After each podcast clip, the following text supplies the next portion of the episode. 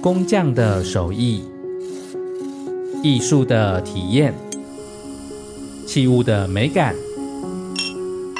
大家共享的创作乐趣。动手摸摸看这个素材，他要自己设计造型，那是他自己长出来的孩子。运用手边的东西去创造一个可实现的生活场景。这是我们的公益时代，一起让美回到日常。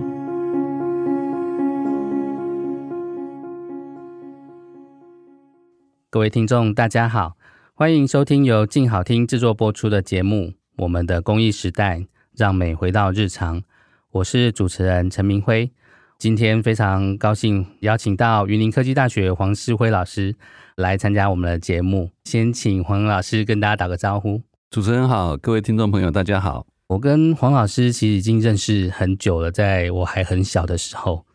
是的，在过去啊，因为从事公益的推广，那有很长一段时间在社区里面陪伴我们一些公益的朋友们、伙伴们一起往前走的时候，都会看到黄老师的身影。但事实上呢，黄老师其实是在我们这条路上的前辈，大概前辈很多，不敢当。现在呢，黄老师在云林科技大学有一个智能地域设计服务研究中心。这个研究中心，老师是从二零一八年开始的嘛？对，差不多那时候已经第五年了。能不能请老师先跟听众分享智能地域设计服务这个概念是什么？好，智能地域设计服务中心，我们都把它简称智地中心。智能就是有加上一些智能科技，然后后面其实是地域设计。地域设计其实是跟地方设计概念应该是一样的。那地域设计听起来比较好玩一点，就是可以设计地狱，而不是设计天堂。所以，所以这是开玩笑的。那这个中心在做什么呢？其实这个是云科大跟教育部申请的一个计划，有获得通过，想要。把地方设计、地域设计这件事情跟智能科技做一定程度的连结。那在处理这些地方性的课题的时候，能不能有一些智能科技也加进来？那智能科技加进来呢，就包括 Podcast 啦，然后包括三百六十度环境啊，包括 AR、VR 啦这些东西，用来协助处理，包括五 G 在博物馆上的运用等等这些。我们都试着把好用的科技把它用进来，它可能会带来一些方便性，也带来一些新鲜感。同时，我们也要考虑它所可能带来的正负面的影响。比如说，一个科技要加到地方上去的时候，可能很多人不见得能够接受这个东西。高龄者对这个东西的接受程度怎么样？这些都要考虑。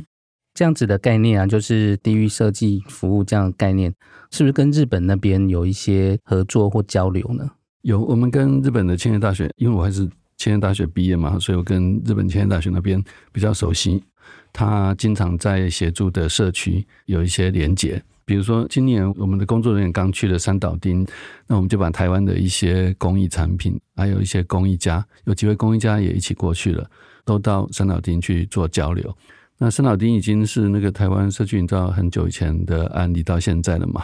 那它其实有一些有趣的制度。其中呃可以讲几点了哈，第一点就是他们有建立了一个叫做 academy，academy 是用日文讲，用英文讲的话就是学院学术的意思，那就学院生学术生的意思。那意思说，他们把工艺当成是一个知识体系可以学习。如果你愿意到我们村落来学习工艺的话，那你可以来学习两年的时间，你可以住在这边，然后跟着我们的老师傅去做。这是第一个部分，他们叫做 academy，就是学术生。那另外一个制度其实是全日本都有的制度，叫做地域振兴协力队。那个是日本政府建立的制度，它其实是可以给公所一些人力，就说，假设你对偏乡有兴趣，对乡村地区有兴趣，那你就可以去他那边去工作两年到三年的时间，薪水由国家支付。那每一年的薪水大概在两百万日币左右。那除此之外，还可以再给你两百万日币左右的工作费，但这个必须依照你的计划来审哈。还有一笔小钱是给公所去招募这种人才，所以说公所可以去对外招募，说我们这边需要进到我们这边来协助一些事情的人才，不管你是哪一种专业，你愿意来的话，你就在我们这边工作，跟着公所里面的人一起工作，我们会给你一些课题，那你就去进行那些课题，你也可以自己提出来你要做什么样的课题，这样。这个叫地域振兴协力队，哈，那这个已经很多年了。二零零九年一直到现在，这样的话就会再有一些年轻人跑到这边来。所以在三岛町其实有好几位是这样，有那个来做学术生的，然后也有地域振兴协力队的年轻人进来学习的。像我碰到有一个女生，她就进到三岛町之后，就去调查三岛町所有的山葡萄藤的编织的这些人。啊，所以他的工作就把这些都做详细的调查，每天都泡在里面，然后自己也学学那个山葡萄藤编，所以就做得很高兴。那根据日本的统计哦，这些到各个公所去，然后去协助地方事务的这些人，大概有六成左右的人，他们会选择在工作结束之后还留在当地。所以其实这是日本地方创生的手法。刚刚老师有提到说，我们会带着台湾的工艺师还有工艺作品到三岛町去做一些交流。其实我们也知道说，老师长期观察还有推动台日的这个工艺交流，那可以请老师分享一下我们台日工艺产业的关系和差异吗？这个可能有一些历史因素，或者是其实老师可以就您的观察。如果调查台湾的各个不同的工艺产业，当然它主要的来源有几个。第一个来源是原住民工艺哈，因为他们住得更久。那第二个就中国南方汉人来的时候，就会带来一些这些工艺，比如说装佛、Kibura 这些装佛工艺，就是很多是从福建的泉州还有福州这边过来的师傅，很多是这样过来的。那第三个来源就是因为有日治时期，那日本人把他们的工艺也带过来了，这是主要的三个来源。那台湾传统的东西比较不受日本影响。比如说装佛，我们就觉得好像没有受到日本人多大的影响。可是有一些呢，会受到日本人的影响的。比如说做陶，台湾可能是使用日用陶的关系。可是等到日本人来的时候，日本人也把他们那边所发展的陶瓷的技术也带到台湾来，让台湾的陶更加的精进。所以把原来的陶再加上日本的技术，变得更加精进的也有。那竹工艺也是一样。台湾原来也有编那个蔬菜篮，蔬菜篮就是运送蔬菜的那个篮子，那个篮子都是很宽的竹篾去编起来的，那它很粗糙，因为它只是要运送蔬菜而已，它不用削得很仔细这样。可是到日本人来的时候，他们日本人是有发展比较精细精致的这些竹工艺，比如说九州大分的竹工艺，所以九州大分的老师来到台湾之后，教导台湾的人做，他就会做更细的这些。所以，我们今天看到的那个一些师傅，黄图山老师，还有黄图山老师所教的学生涂书英啊等等，大家所编的都编很细，那就很值得欣赏，可以拿起来把玩，慢慢欣赏的这些竹编的工艺。所以，它显然是受到日本工艺的影响。再有一种的话，应该是像おみやげ，就是这种礼品型的，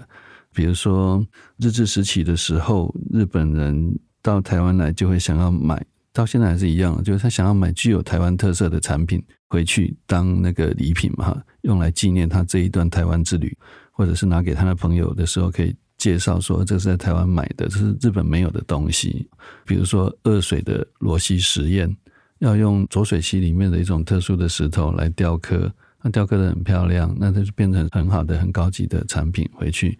那另外一个影响的部分，我觉得应该是艺术方面吧。比如说东京艺术大学嘛，哈，其实很多的前辈画家、前辈艺术家，其实他们都是从那边毕业或者在那边学习过。比如说我们现在人间国宝王清霜老师，他就是到东京艺大里面跟一位老师学漆，那是在有一个做漆工艺的老师那边学习。那他们的学习又有两种，一种是正式进入学校里面去读学位的。那一种是老师有公益教室在这里，那你就进来学。对，其实我们一直有在观察这个脉络，包括说颜水龙先生他其实也是到日本留学，后来到法国去，所以跟日本这边的联系是非常紧密的。可是就产业面呢，就是老师观察说，产业面日本的工艺产业跟台湾的工艺产业，在不管是发展的过程，还是说它本质上有什么差异嘛？我觉得产业面，台湾跟日本有分工关系啦，或者说有上下游关系，所以很多产业是因为日本跟台湾订货嘛。日本为了要它的人力成本提高了之后，他希望在人力成本比较低的地方，那但是他可以学会那些技术，所以他把技术交给台湾的人，让台湾的人把这个技术练得很好之后，所做的东西也很好，就可以交回去给日本。所以这还是 OEM 的情形。比如说蓝尖，蓝尖就是。日式的房子的那个门的上方，它会有一个镂空的雕刻，那个叫栏间。那这个栏间呢，其实是因为日本要向台湾订货，所以就把技术也交台湾的人。那台湾人就是这样生产了，再把货交给日本。甚至有一些主编，像张宪平老师说，他接受日本的公司要订竹编的吊灯这些东西，他们要很严格的规定它的规格、大小，还有它的精细程度这些。那张宪平老师就是有办法把它做出来，所以张宪平老师看起来反而不是日本人教他，而是他要想办法解决问题。嗯，那他本来是用机器去做令草编的。可是他手也很巧，他就会想办法去解决各种问题，以便可以拿到订单了、啊。生存的重要要件，但是他也真的够聪明，可以去解决一般人解决不了的问题，到他手上就可以解决。老师刚刚分享说，其实来自于不同的文化的脉络，它组合成我们所谓台湾工艺的一个面貌。应该说，我们也没办法从单一面向去界定什么叫做台湾工艺嘛。台湾工艺其实就是我们生活在台湾里面，为了生活的需要，或者是宗教信仰的需要，或者是美感的需要而创作的这些工艺。这些工艺应该都算在台湾工艺的范围内。是，所以它有一些可能是不会太贵，比如说竹家具，可能是当时对大家来讲很方便的竹椅子，或者是泥模椅这些东西，对当时来讲是很日常生活的东西。有这种日常生活的东西，但是还有寺庙里面用的东西，就宗教工艺的部分。那为了宗教，人就会很仔细，人就会比较愿意花钱，因为那会带来接续下来的幸福，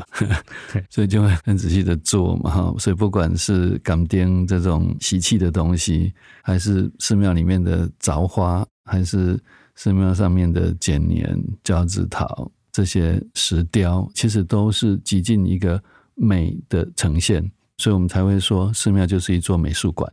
那再有一些就是收藏家要的东西了。收藏家有一些是从寺庙里面拆下来的东西来拿嘛，哈。那有一些是从那个日常生活的用器里面也有发现很多美的东西，所以这就是民艺运动的想法嘛，哈。那另外还有一些就是有些收藏家他非常欣赏某一些工艺家所做的作品，那就可以把这些作品收藏下来。老师刚刚讲部分比较是在说比较精致的工艺的这个部分，可是对于工艺的产业来讲，就产业化这个部分啊，当然刚刚讲那个也是某一种产业，但是如果说它比较偏向大众生活或生活工艺这样的产业的发展历程里面，我们知道说，大概在战后曾经有非常辉煌的一段时期，就是大量外销的时期，那后来到现在。这整个过程，老师觉得说他可以怎么样去看待它？就是说哪一段时期它正在发生什么事情？然后到现在台湾的工艺产业它现在的面貌是什么？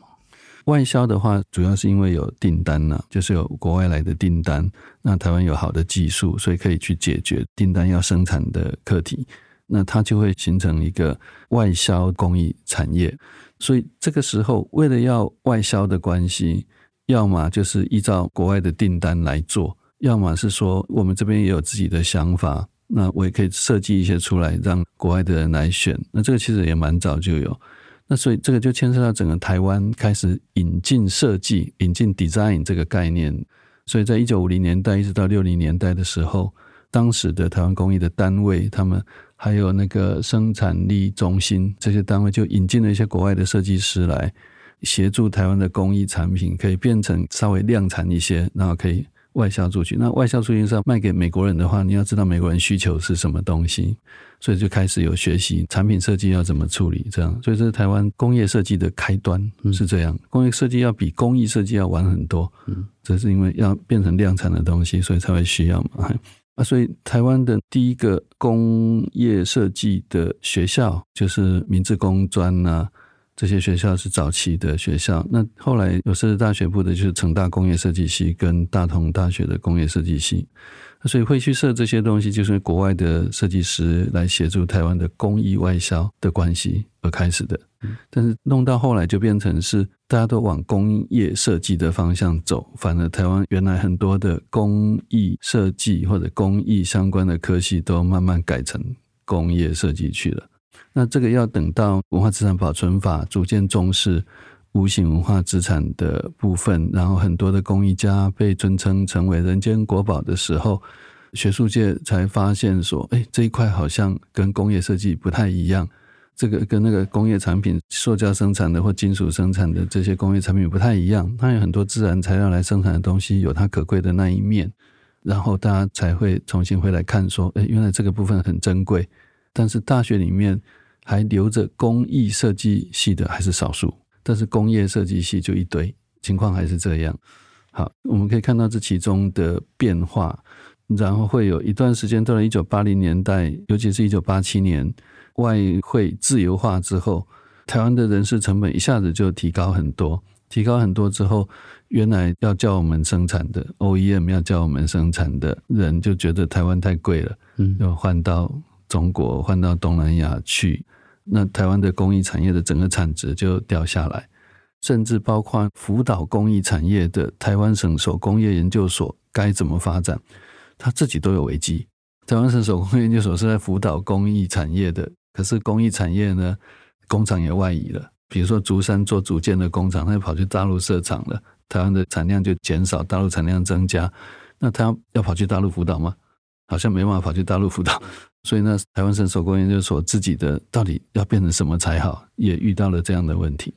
那遇到这样问题的时候，就开始思索说，工艺产业有没有可能变成观光产业？陈先老师帮大家想了一个另外一种的出路。那一种的出路就是以文化为根基的产业，所以后来像水里水啊本来是生产水缸啊，很多的工艺产品的，那水缸可能会被塑胶水缸取代了。那这个时候没有那么多人要用这些陶做的水缸，那怎么办呢？当然他会开发各种用途。他们开玩笑讲，也不是开玩笑，是真的。就是说，南投做陶的，后来还开发了那个陶做的棺材哈，陶棺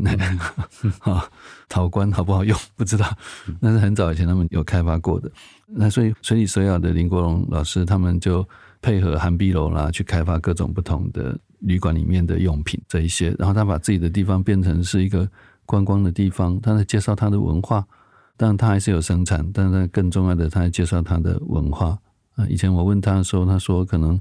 七八成是观光产业，两三成是原本的生产，原本的生产这样，把原来的产业变成是有点像观光产业这样的做法，在台湾也就越来越多，观光工厂啦、创意生活产业啦、公益之家啦这些，所以这又是后来的一条出路。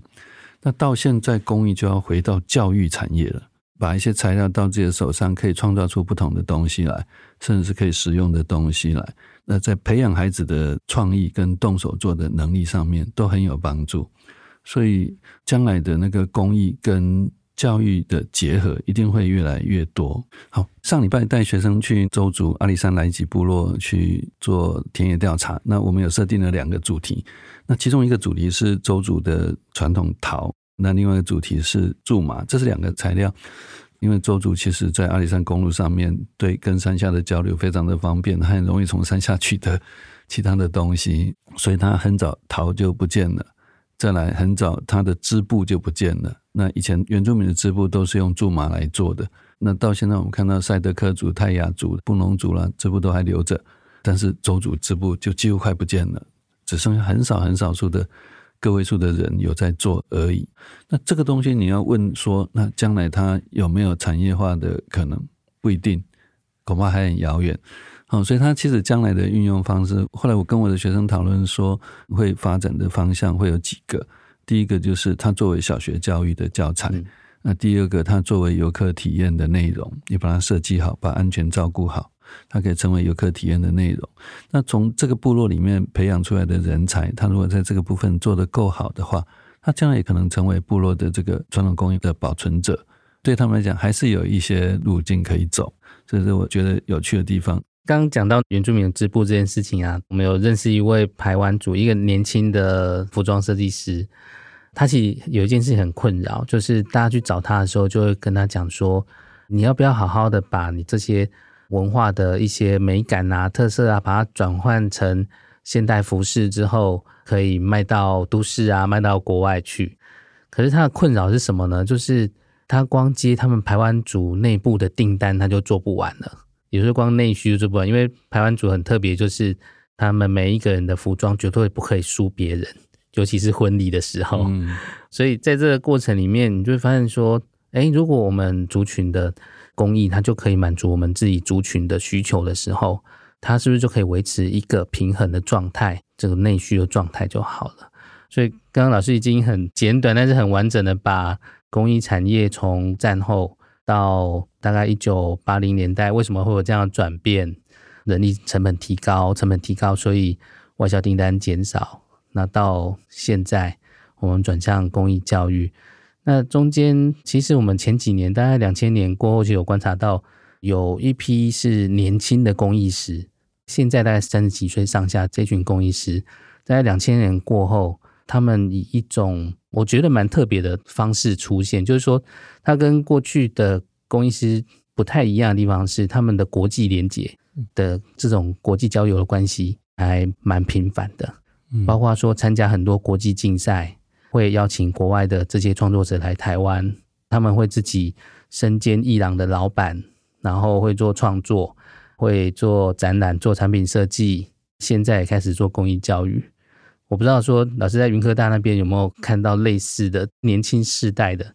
我们觉得是跟过去的工艺产业就代工产业跟我们在推工艺教育，其实。它是另外一条直线在发展的，这些年轻人，我觉得是那个社会网络扩大的关系。也就是说，以前的工艺家他的社会网络往往就是在台湾内部而已嘛，哈。比如说庄佛师傅，他的社会网络最主要就是公庙嘛，对，哪些公庙会定他的要求他做这些，这是他主要的社会网络。那现在年轻一辈他的语言能力好了，然后现在的这个网际网络啦的快速联络的工具都变得很方便，用 Line 啊。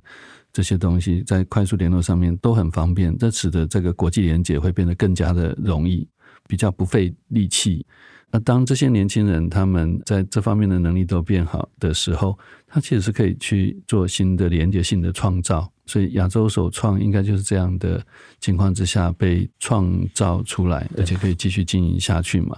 好，那在工艺的部分有没有其他的这种创造的可能性？工艺中心最近这几年也有做很多国际相连接的这些计划，比如说把台湾的工艺设计师去跟东南亚国家的工艺师合作。